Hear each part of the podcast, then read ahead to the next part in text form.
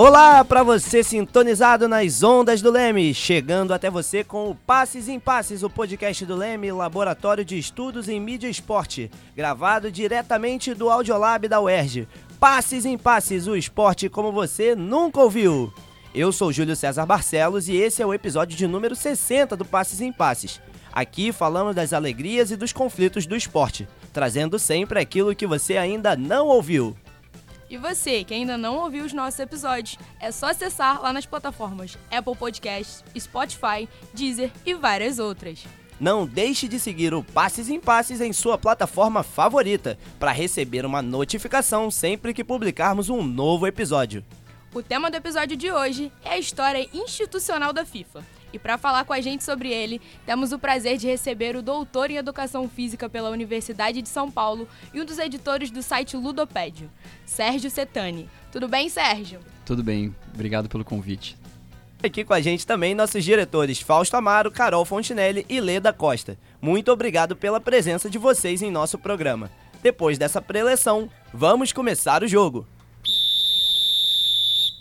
A virada do século XIX para o século XX marcou profundas transformações na sociedade ao redor do mundo. Dentre as mudanças se destaca a formação do movimento olímpico, originalmente idealizado por Pierre de Frédy, o Barão de Coubertin.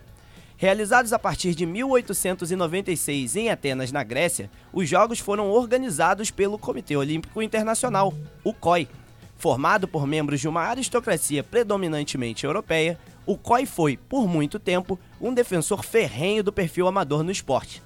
Com o passar dos anos, o tema se tornou razão de uma espécie de disputa entre duas das mais respeitadas entidades esportivas mundiais, a FIFA e o COI. Sérgio, em sua tese de doutorado, você trata justamente da rixa histórica nos bastidores entre FIFA e COI sobre a inclusão ou não do futebol no programa dos Jogos Olímpicos.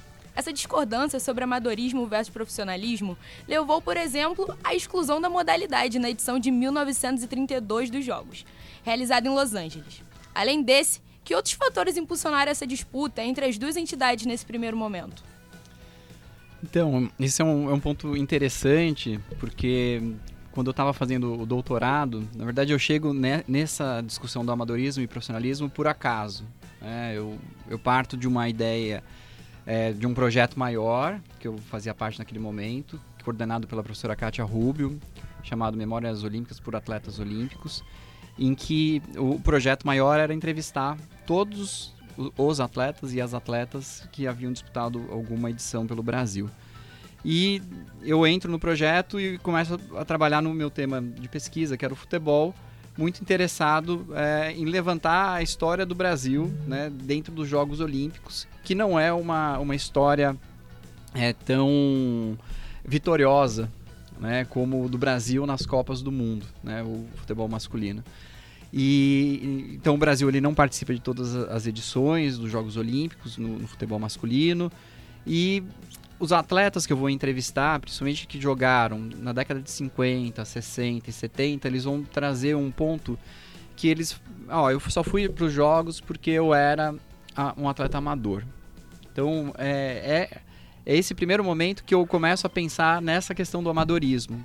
A partir das entrevistas, me indicam essa condição, só que eles não explicam como que era a estrutura que definia o que era o amador e o, e o profissional. Eles apenas falam, eu só fui e, e, e, muitas vezes até com um sentimento de um, de um certo descontentamento, assim, de eu estava para me profissionalizar no, no, meu clube e não consegui de maneira imediata porque eu, se eu me profissionalizasse eu não poderia ir para os jogos.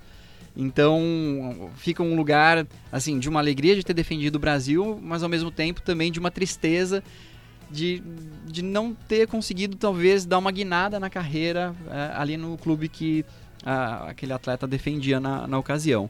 E aí, eu, na, na, pesquisa, né, que ela partia dessa questão da história oral com os atletas, eu vou encontrar no meio do caminho outros documentos que vão compor o, a pesquisa em si, que são os documentos do COI, os boletins olímpicos.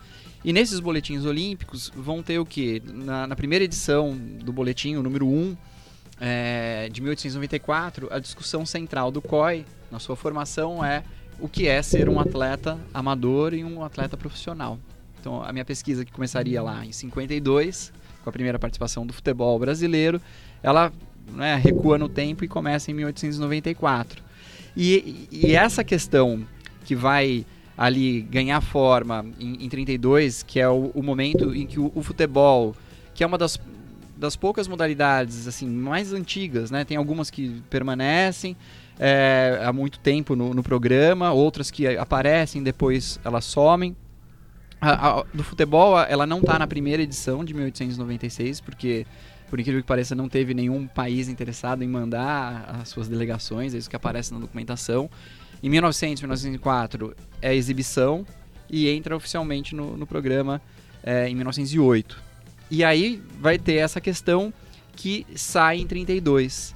Então, na constituição da, da tese, é, isso vai ocupar um lugar central para mim, né? porque eu vou ter como tese esse ponto de disputa política entre o COI e a FIFA pelo controle do futebol. E esse controle que vai definir é, até a própria criação da Copa do Mundo. Então, o ponto de divergência central para a FIFA falar assim: nós vamos sair do, dos Jogos Olímpicos, é que a, a FIFA defendia nesse momento que o futebol deveria ser para atletas amadores e profissionais. E o COI, ele batia na tecla que não, deveria ser só para atletas amadores. E não chegam num consenso, tem um congresso de, de 25 é, de Praga, assim, super. É, com muitas questões aparecendo e debates, não chega a uma conclusão. Isso vai se arrastar basicamente até 28. No final dos jogos de 28, tem lá uma reunião que define: ó, o futebol está fora. E aí o Júlio Simé, ele vai é, apresentar no congresso da FIFA seguinte, em 29, uma proposta para ter a Copa do Mundo de Futebol. E aí ele traz como um ponto, né? Eu, eu quero criar uma Copa do Mundo para atletas profissionais e amadores, ou seja, eu quero ser mais do que o, o COI está ofertando, né? E por isso que o, o, futebol ele fica fora dos jogos de 32. E na, na literatura que eu encontrava até então, aparecia muito, ah, o Júlio Cimê teve uma, uma grande ideia. Não, de fato foi uma grande ideia, né? Mas não foi só por uma, uma grande ideia que ele chegou nisso. Tinha um conflito que estabelecia para para onde iria esse futebol, né? Mas depois a gente pode voltar em alguns pontos dessa, dessa disputa.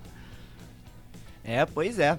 E essas discordâncias entre a FIFA e o COI sobre a questão da remuneração fez com que, em 1930, como você falou, a organização que rege o futebol internacional realizasse a primeira Copa do Mundo da modalidade. Foi no Uruguai, então bicampeão olímpico, em 1924 e 1928. Essa primeira edição do torneio, bem como muitas outras, fazem parte do especial de Copas do Mundo, que em breve retorna aqui à grade do Passes em Passes. No mesmo ano da primeira Copa do Mundo, no congresso do COI realizado na cidade de Berlim, o então presidente da entidade, o Conde de Baillet-Latour, defendeu que o esporte não deveria pertencer à política e ao comércio.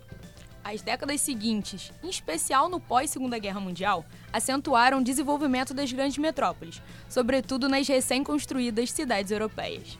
Esse desenvolvimento econômico acelerado fez com que, ao final do século XX, competições esportivas como os Jogos Olímpicos e a Copa do Mundo fossem elevados à categoria de mega eventos globais. Desde então, a FIFA e o COI passaram a lidar com cifras exorbitantes, distribuídas entre contratos de patrocínio e cotas de transmissões televisivas. Sérgio, Vislumbrando um futuro próximo de uma Copa do Mundo com cada vez mais seleções, dá para dizer que as relações comerciais têm sido determinantes para edições cada vez mais inchadas do torneio? Sim, né, tem uma, uma estrutura que está por trás né, desse, desses rumos né, da, da FIFA, do ponto de vista é, das competições, as Copas do Mundo, né, como que elas vão se configurar, quem pode participar, como, como é todo esse funcionamento. E, e essa, essa, esse inchaço, ele vai se dar muito tempo depois né, do, do período ali que a gente estava falando na, na, pergunta anterior, porque tem a ver com a entrada do Avelange na, na FIFA. Né? Então, quando ele entra, ele, ele percebe que é, algumas regiões ali do, do planeta eram é, praticamente invisíveis no quadro da FIFA, é, muito centrado na Europa. E ele faz uma, uma campanha assim extremamente agressiva nesse desse ponto de vista, em que ele vai é, e, isso em 2012, né, por conta da pesquisa de doutorado, eu consegui entrevistá-lo e ele fala: eu fui é, pelo menos três vezes em cada país membro para fazer a campanha. Né? Ou seja, ele, ele passou uns três anos da vida dele só vivendo né, em aeroporto e avião, porque ele fez a lição de casa que ele tinha que fazer e para conseguir, né, dentro de, um, de uma estrutura que é pequena, ou seja, todo mundo se conhece e essas pessoas têm voto, é muito fácil de mapear é, para onde vão esses votos, né? Então, nesse sentido, qual que é a, a chave que o, o Avalanche vai girar ali? Olha, se você me apoiar, em algum momento eu consigo retribuir o seu apoio. E a retribuição a esse apoio pode ser uma, um apoio para você ser sede da, da Copa do Mundo, ou em casos de países com menor expressão no futebol, você começa o que? A, a deslocar algumas competições de base para locais em que o futebol não é tão a, a, modalidade principal. Então, se você pega lá a Copa do Mundo de Futebol Júnior, tem vários lugares que você fala assim: nossa, esse, esse, país nunca foi para uma Copa do Mundo, mas ele foi sede da, da Copa de Juniores, né? Então, é uma estratégia que ele, que ele faz e que a, a gestão seguinte do, do Blatter, né? É, vai acrescentar mais gente nessa, nessa conexão, né? Ou seja, uh, esse, essa rede de relações internas que são um tanto ocultas, né? Elas, elas funcionam e funcionam muito bem.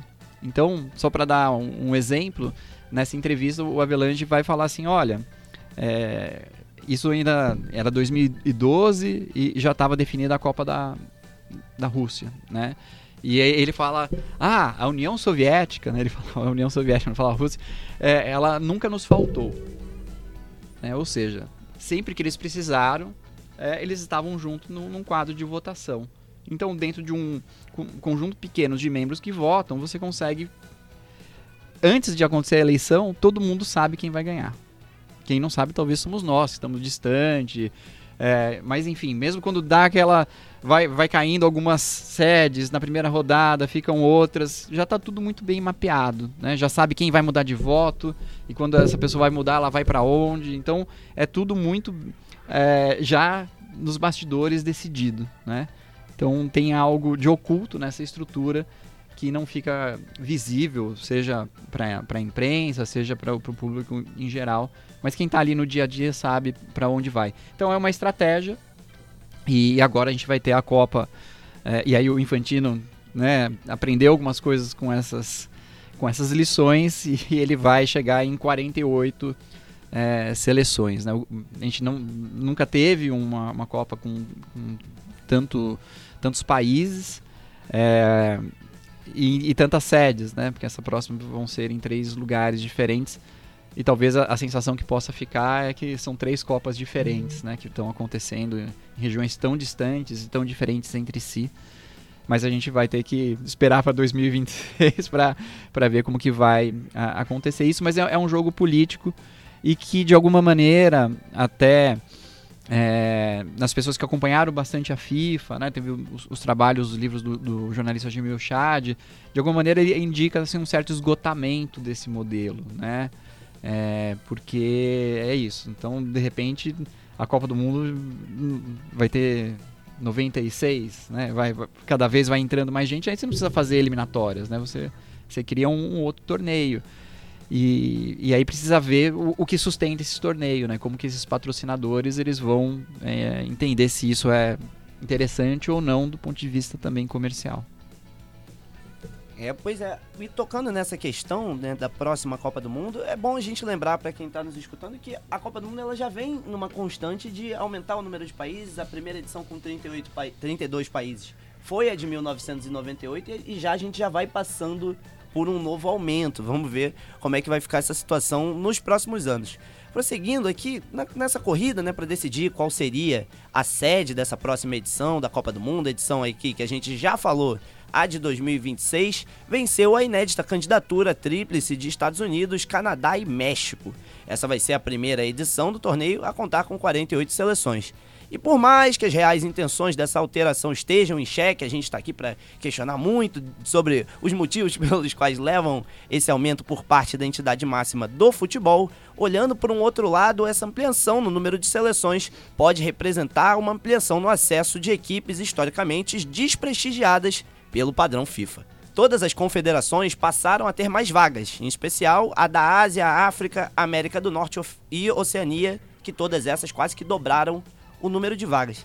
Tendo isso em vista, Sérgio, a gente tem todas essas ressalvas a fazer sobre os aumentos da Copa do Mundo, mas eu gostaria de perguntar se esse modelo com mais países participantes não seria uma forma talvez de tornar a competição mais inclusiva, talvez democratizar o acesso. Essa Copa mesmo a gente teve muita seleção grande ficando de fora. Sim, a gente tem visto né, algumas seleções consideradas até favoritas antes do início, né, o ou tradicionais nessa perspectiva, né, que não tem conseguido ter um, um bom desempenho. Mas veja, né, nessa próxima edição a gente tem um, um salto, né, que a gente vai de 32 para 48. Então entram 16 novas seleções. É... E dentro desse modelo, se fosse isso, né, se a gente olhasse para essa última Copa e falasse assim, bom, vamos ver quem se classificaria de acordo com a distribuição de vagas, né? É, a gente teria 16 novas seleções e que não nesse modelo atual elas não conseguiram a sua classificação. Então, ao mesmo tempo que você possa garantir que há uma, uma inclusão, ou seja, existem mais seleções que vão fazer parte dessa, dessa festa, uh, tem uma, uma questão que é fundamental dentro desse modelo de, de futebol espetáculo, que é a qualidade do espetáculo. Né? Se você vai pensar que todas essas partidas elas vão ser num, num, ritmo como foi a final da Copa entre Argentina e França, é, a gente a gente vai começar a ter uma visão distorcida do que, do que seria de fato o que vai acontecer. Né? Bom seria, sem dúvida, né, Júlio? Seria muito legal todos os jogos, mesmo entre aquelas seleções sem grande tradição, né? É, então, eu entendo que o papel da FIFA ela, ela tem que ser muito maior do que incluir mais seleções né, na sua principal competição, mas fomentar o desenvolvimento do, do futebol em, em regiões, é, nessas regiões, exatamente porque elas não são tradicionais, de uma maneira é, efetiva, contínua e, e tendo cada vez mais pessoas praticando, né, facilitando esse acesso. Então ela pode trabalhar com essa perspectiva inclusiva sem ser necessariamente na Copa do Mundo, né, que seria o, a, o que está na ponta de, desse iceberg do, do que é, é comandar o, o futebol no, no, mundo inteiro. Então, é, acho que é nesse sentido. Claro que para o país vai ser muito bacana. Ah, o meu país que vai estar tá lá na Copa do Mundo, quem sabe pode ter até um bom desempenho. Mas para mim a grande questão é assim, ele vai ter um desempenho pontual e daqui quatro anos, como ele não tem uma política futebolística instituída, não, não vai nem classificar né? E aí ele vai ficar só nas lembranças, né? Ah, teve um ano, uma seleção que fez história porque ela ganhou de uma favorita e depois nunca mais voltou. Né? Então eu queria olhar isso, a, inclusão, como uma permanência. Né? Então é, agora passa a ter outros centros futebolísticos que, que reconfiguram a, a geografia, a geopolítica do, do futebol da Copa do Mundo. Ao longo da história do esporte, FIFA e COI despontaram como as principais entidades desportivas de nível mundial.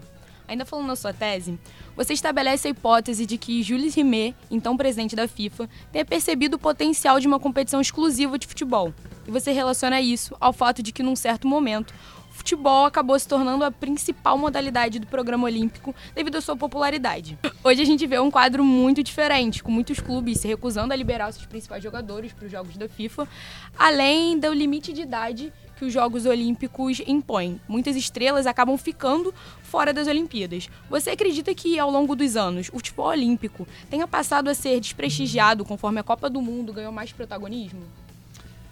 Então, essa é, é uma questão que pelo fato de ter tido a oportunidade de conversar com o Avelange, eu fiz essa pergunta a ele, né? Não do, do jeito bem elaborado que vocês fizeram aqui, mas é, perguntei para ele isso, né? E ele foi muito muito direto, né? Ele ele disse assim: "Por que é, eu vou engordar?" Ele falou com essas palavras, tá? É, o porco dos outros e deixar o meu porco morrer de inanição.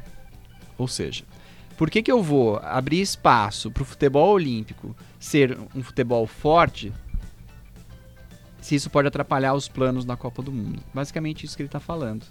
Então, essa disputa que está lá, né, quando a gente falou na, na, primeira pergunta, que, que gera com que o futebol saia dos jogos, né? Mas ao mesmo tempo que ele sai dos jogos, ele volta, e a decisão para ele voltar já é em 34. Ou seja, o COI percebeu que o futebol atraía muita gente e estava em, em, franca expansão ali na década de 30. Então por que, que a gente vai manter fora um programa? Vamos tentar fazer algum ajuste aqui e ali. Então a FIFA e o COI vão ficar todo instante negociando questões. Né? E, e é interessante como na estrutura olímpica o futebol antecipa algo que vai aparecer para as outras modalidades. Então significa o quê? Que essa abertura para atletas profissionais acontece primeiro no futebol. Ou seja, tem uma única restrição que os atletas não podem ter ido para a Copa do Mundo. Então em 84 e 88 essa é a regra. E 88 para os demais países começa a aparecer algumas coisas e em 92 vem a, a questão da do limite de idade. Então, a todo instante, elas estão ali negociando uma coisa e outra. Hoje, eu entendo que o COI não vai abrir mão do futebol, porque sabe que vai conseguir lotar os estádios. Lotou os estádios, é ingresso vendido, né? E a FIFA não tem como, assim, simplesmente tirar o futebol, né? Porque é, nesse jogo cruzado, toda, todo presidente de federação é, tem um, um cargo no COI, né? Ele é um membro do COI. E aí, se você tira, você não você para de participar. E aí, como que você vai. Né? Também é um lugar ali que você pode transitar em termos de, de poder, enfim.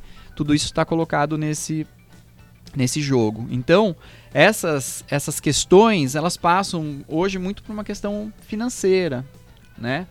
Então, e, e aí é, é, o que explica, né, indo além da, da pergunta de vocês, ah, mas o futsal, por que, que ele não está nos Jogos Olímpicos? Não está exatamente porque o Avelange dizia que ele não ia dar dinheiro para o COI. Né? É basicamente isso.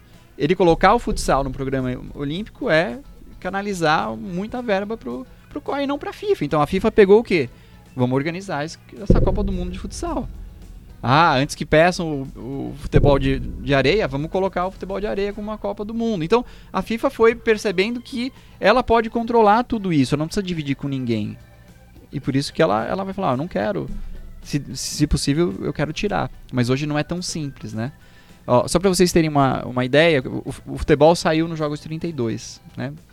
O tênis também saiu nos Jogos 32. Na mesma reunião, o tênis tem essa questão do profissionalismo, do amadorismo, eles saem. O tênis vai voltar só em 88. Ah, o futebol voltou em 36. Ou seja, tinha muito mais o, o, que, o que ofertar em termos do que a, estrutura do COI necessitava. Essa fala aí do João Avelange até me lembrou o ditado popular, né? Farinha é pouca, meu pirão primeiro. Fazendo um break agora para o nosso quadro musical, porque agora é o momento do nosso quadro Toca a Letra.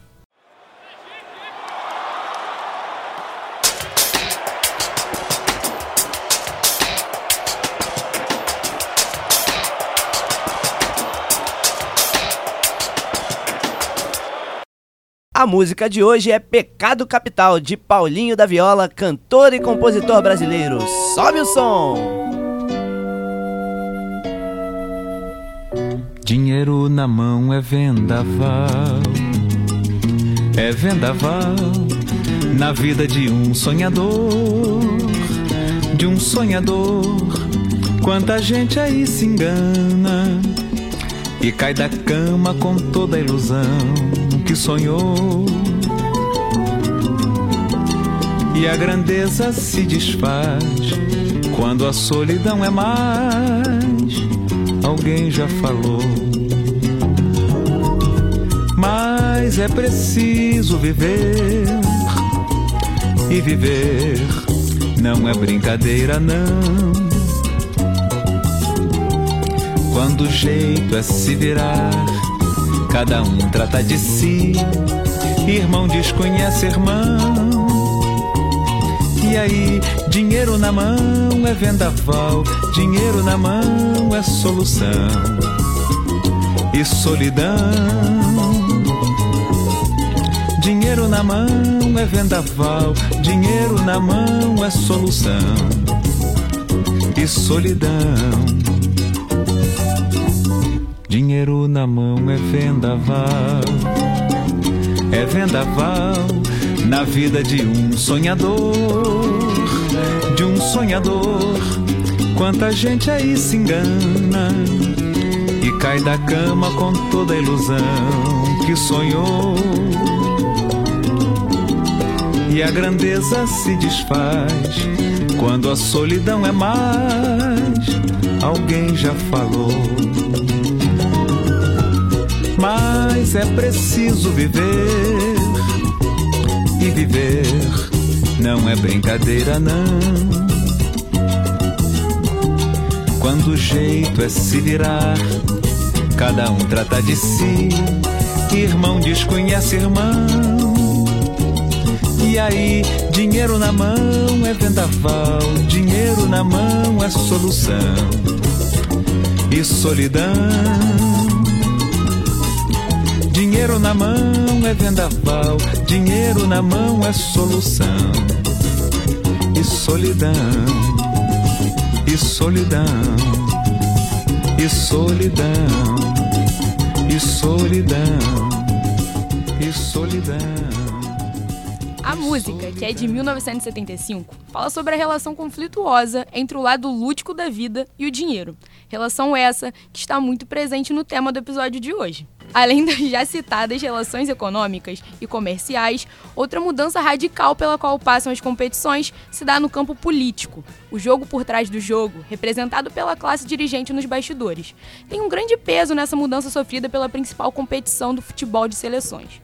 Com um grande contingente de federações e confederações lutando para ter seus interesses atendidos, não faltam exemplos de casos de corrupção nos quadros da entidade máxima do futebol. Sérgio, você acredita que as cifras econômicas envolvidas na realização dos mega eventos atualmente ditam as realizações dos Jogos Olímpicos e da Copa do Mundo? Sim, entendo que ela tem uma, uma questão econômica ali muito, muito evidente e, e é um, pouco do que eu havia respondido na, na questão anterior, né? Ah, esse modelo de alguma maneira ele ele está perto do esgotamento, né? Ou seja, é preciso recriar as próprias competições, seja os Jogos Olímpicos ou Copa do Mundo, porque mesmo com esse discurso que vai ter uma grande movimentação é, financeira, vai trazer uma série de, de benefícios, o, a, o, famoso legado, né, que a gente ouviu tanto aí quando passou por aqui os, os mega eventos, é, ele tem um, um, custo também muito alto, né, porque ele vai desalojar muita gente do seu local de origem, né, vai mudar completamente uma série de, de regiões e nem sempre para melhor, né? Então isso precisa estar tá colocado ne, ne, nessa balança, né? Esse discurso que só coisas boas vão vir com esses mega eventos, a gente sabe que não é verdade. E então isso de alguma maneira vai ter que ser encontrado um, um, meio termo para reconfigurar essas questões. Qual é o modelo? De fato, eu não sei qual vai ser, né? Mas hoje a gente tem várias cidades ou países que falam assim: a gente não quer que esse evento venha para cá, né? E é algo que seria impensado lá atrás, né? Quando foi instituído esse, esse modelo de, de ter a votação de países, eh, países ou é, cidades interessadas em receber aquele, aquele evento. Então hoje a gente tem exatamente o, o contrário. E tem outras questões que, se o COI e a FIFA não ficarem atentas, né, em relação aos direitos humanos, as questões LGBTs, é, a participação das mulheres, mil coisas que estão na, na pauta do esporte hoje, se não abarcar e mudar, vai ser também é, um ponto de enfraquecimento dessas entidades, porque muitas vezes o posicionamento é muito conservador em relação a essas temáticas ou é, não há posicionamento. Então, esse eu acho que é algo para que vai envolver toda essa mega estrutura. Esse é o episódio de número 60 do Passes em Passes, o esporte como você nunca ouviu. Não se esqueça de compartilhar o programa com seus amigos e faça parte do podcast. Tem alguma sugestão de pauta? Alguma pergunta? Entra lá no arroba no Facebook e no Instagram e converse com a gente. O nosso quadro LemeCast Club é hora de você, ouvinte, participar do programa. Dessa vez, escolhemos aqui algumas perguntas enviadas aqui na nossa caixinha de perguntas.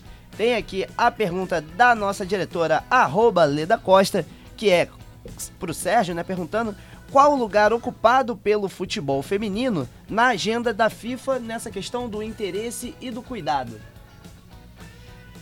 Então, essa, essa questão, né, o futebol feminino ele está mais em evidência, né, hoje. Uh, nessa também volto a essa entrevista do Avelange, ele disse que ele foi a pessoa que impulsionou o futebol e deu esse espaço, né? É, enfim, era a narrativa que ele estava contando e é, e é, isso que ele quis deixar registrado. Mas uh, ainda a gente tem algumas questões muito diferentes entre né, o, o, futebol masculino, o futebol feminino. Agora, né, a gente vai ter uma, uma, Copa do Mundo nesse ano, né, em dois países. Então, algumas coisas estão é, ganhando mais força nessa, nessa estrutura. Mas o, o, grande ponto é qual é o papel da, da FIFA nessa, é, nessa ação em relação ao futebol de mulheres. Porque, de novo, não dá só para você montar muito bem uma competição como uma Copa do Mundo, que é a ponta desse iceberg, né? Mas como, o que, que a FIFA está fazendo em termos de incentivo para ter mais mulheres né, participando do, futebol nos mais diversos países que são é, membros da FIFA? Então, é, esse é um papel de uma entidade que cuida do futebol. Né? Ela tem que ter programas que, que incentivem, fomentem, para além né, do, do que vai acontecer na Copa do Mundo. A Copa do Mundo também. Né? Então, acho que esse é, é, é um desafio que está colocado dentro dessa estrutura. Ou seja, quanto mais espalhar esse futebol pelos países, o futebol de mulheres, melhor vai ser daqui a um tempo toda essa produção do próprio espetáculo futebolístico, quando tiver uma Copa do Mundo, seja lá o que for. É, o problema é quando você começa só pela ponta e não faz essa base, aí você vai ficar com é, algum, alguns casos assim que vão ser marcas pessoais e que são interessantes, né? A gente teve também no, no, Brasil pessoas que fizeram, ah, essa pessoa foi em todas as edições dos Jogos Olímpicos. Por um lado, é muito legal, né? Você tem uma pessoa que conseguiu se manter de maneira é, longeva no, no esporte, mas ela, ela é, por outro lado, um indicativo que não teve renovação, né? é, tem, tem um buraco aí. E não é um buraco de uma geração, são várias gerações, né? Se você vai na primeira edição que o Brasil participa da, da Copa e vai na última, né, participando de todas, é, alguma coisa é, não, não está sendo feito nessa, nessa estrutura, né, para que haja a renovação, até porque a gente sabe que uma seja a modalidade que for, do alto rendimento é muito cruel com o corpo dessas pessoas, né? A, a, a, o tempo de, de auge é, é muito curto, é muito rápido. Então, se você toma que a, seleção ela tem que ser essa pessoa que está nesse auge, a gente está pecando na renovação, mas aí não é uma coisa só do Brasil. Acho que tem um papel da FIFA que deveria estar tá colocado nesse cenário. É, aproveitando aqui também a pergunta do pessoal lá da página arroba no Instagram, eles perguntaram o seguinte: Tendo em vista agora essa próxima Copa do Mundo com três países e mais candidaturas com três ou até mais países vindo para as próximas edições da Copa do Mundo, isso seria um indicativo justamente dos países estarem querendo parar de ser sedes da Copa do Mundo e meio que dividir o piano que é administrar uma competição desse porte, Sérgio? Então, nesse modelo, eu acho que fica muito inviável para um, um país né, conseguir é, atender todas as demandas que uma delegação vai exigir do ponto de vista de ter um centro de treinamento e não é qualquer centro de treinamento, né? Ter um, um hotel adequado. É, então, é, talvez a gente caia em países mais continentais, né, que vão conseguir distribuir melhor isso, ou vão ser divididos, né? Mesmo assim, os Estados Unidos é um país gigantesco e, resolveram dividir um pouco essa fatia é, aí para execução. Então, é, é, o primeiro, né? Então a gente não tem tantos dados assim, e, e também porque não aconteceu, para avaliar como que vai de fato a, vai, vai ser a, a competição. Mas me parece que, que tem sido uma, uma tendência é, geral, assim, vamos distribuir mais isso, é, porque um, um, único local não vai conseguir dar conta é, de, de atender a todas as demandas que a competição produz. Muito obrigado pela sua audiência. Tá curtindo Passes em Passes? Então fique com a gente, porque agora vamos para o nosso quadro Ondas do Leme.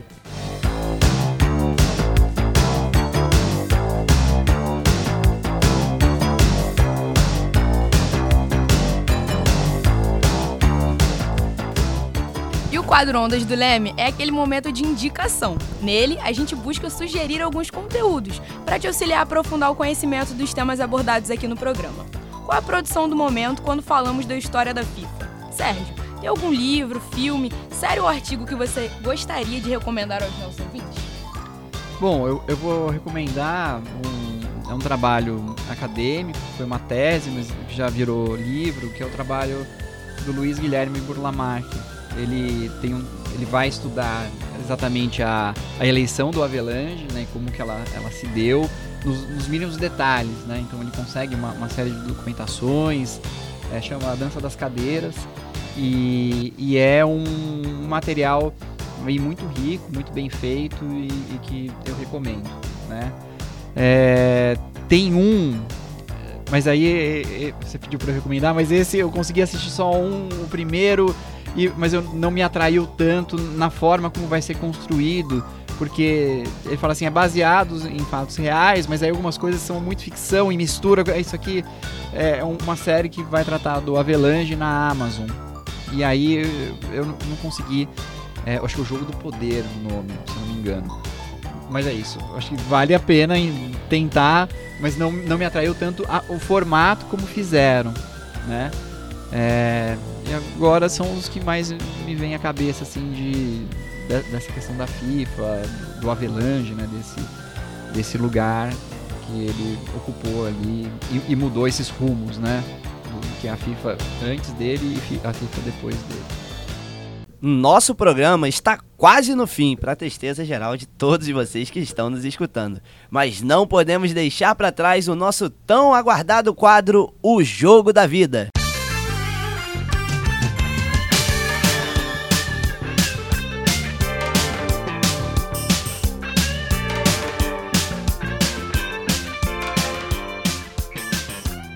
Aqui a gente conhece um pouco mais sobre a relação do nosso entrevistado com o esporte. Sérgio, em que momento o esporte entrou na sua vida? Como ele se tornou uma paixão? Teve algum campeonato marcante que foi a sua virada de chave? Então, é... o futebol ele tem, ele sempre teve presente na, na minha casa, né? É, especialmente pelo meu pai e, e pelo meu avô que meu avô morava junto com a gente. É, meu avô palmeirense meu pai São Paulino. É, então tinha um pouco é isso.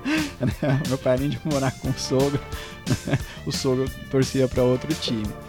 E, e, é muito engraçado que a, as primeiras lembranças que eu vou ter com o futebol, elas são muito do rádio ainda. Né? Porque isso eu sou até estranho falar em, em 2023, mas os jogos não passavam na televisão, né? Era é, é, assim, o jogo é de domingo, é um clássico, ou você vai ao estádio ou você ouve na rádio. Vai ter o compacto, né? Isso tinha, mas assim, o jogo mesmo ele não passava. E aí, claro, aí tem a entrada das, das redes de TV pagas que começam a transmitir, mas aí não é de maneira imediata que você vai ter. É, então tem uma, uma, uma, relação que passa por isso, né? De, de ouvir, mas também de jogar, né? E, e assim, eu, eu morava numa, numa casa em São Paulo que do lado dela tinha as quadras de um condomínio de prédios.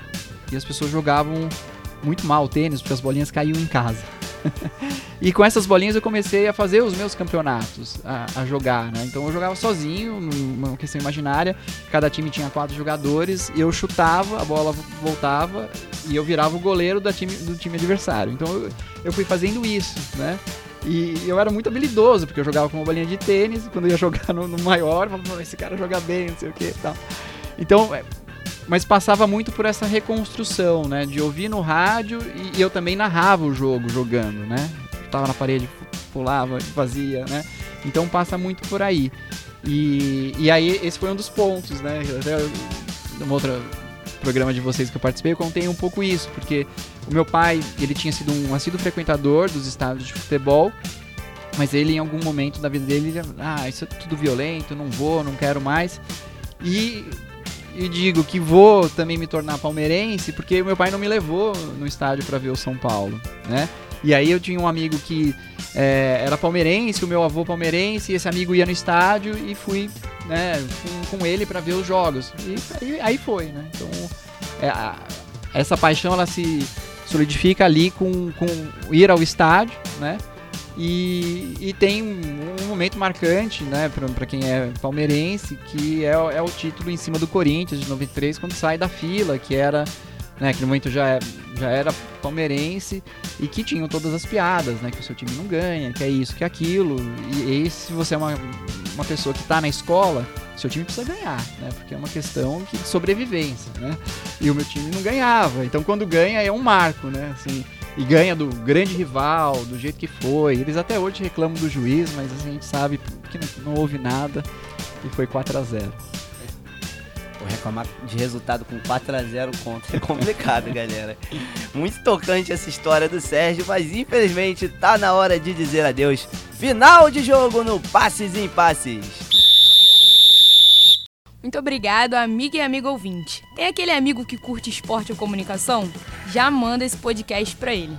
Não esquece de enviar seus comentários para o Lemecast Club.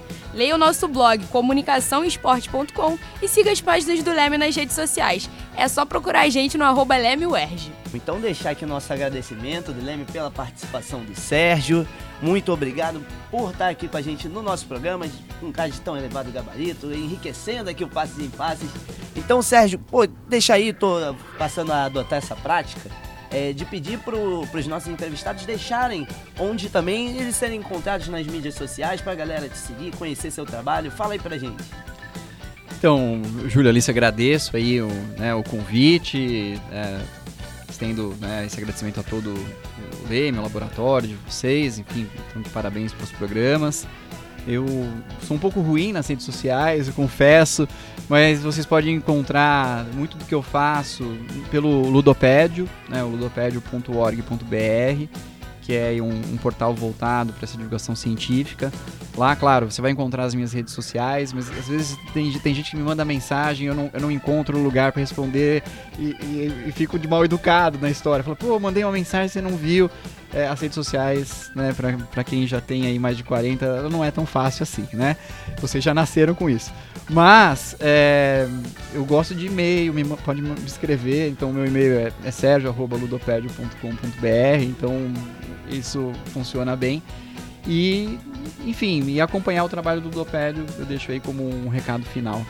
Não, vida longa o Ludopédio sempre grande plataforma aí para quem gosta de esporte e de comunicação. Lembrando para você que está nos escutando que o Passes em Passes é uma realização do Laboratório de Estudos em Mídia e Esporte e do Audiolab da UERJ, com coordenação geral de Ronaldo Elau, direção de Fausto Amaro e Felipe Mostaro, roteiro de Júlio César Barcelos e Abderrey e produção de Leda Costa e Carol Fontinelli. Esperamos vocês no nosso próximo episódio e vem muita coisa boa por aí. Passes em passes, o esporte como você nunca ouviu.